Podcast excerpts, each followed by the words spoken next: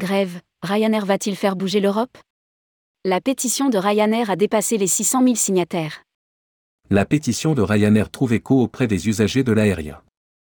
Il y a un peu plus d'un mois, la low cost a lancé la pétition Protégeons les passagers, gardons le ciel de l'EE ouvert. Cette dernière a récolté plus de 600 000 signatures. Les grèves auraient contraint Ryanair à supprimer plus de 3700 vols en 2023. Rédigé par Jean Dalouse le mardi 2 mai 2023.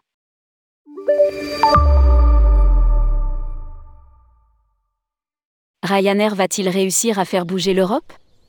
En tout état de cause, la compagnie low cost fait le buzz avec sa pétition.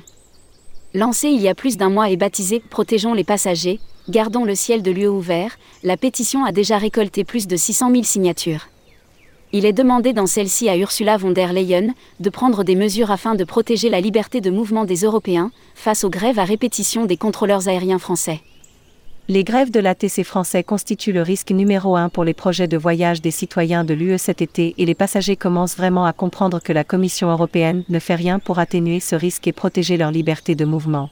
Les citoyens de l'UE signent actuellement notre pétition pour exiger de la Commission européenne qu'elle prenne des mesures pour préserver leurs projets de voyage et ceux de leur famille cet été.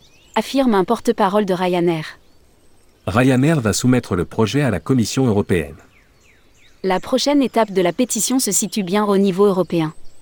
En effet, si le cas du million de signataires est atteint, alors la compagnie low cost soumettra le projet à la Commission européenne et exigera que la présidente Ursula von der Leyen prenne des mesures pour protéger la liberté de mouvement des citoyens de l'UE. D'après le communiqué du transporteur irlandais, la France a connu 50 jours de grève depuis le début de l'année 2023. Le mouvement social contre la réforme des retraites a entraîné la suppression de 3700 vols, d'après Ryanair, impactant 6 660 000 voyageurs.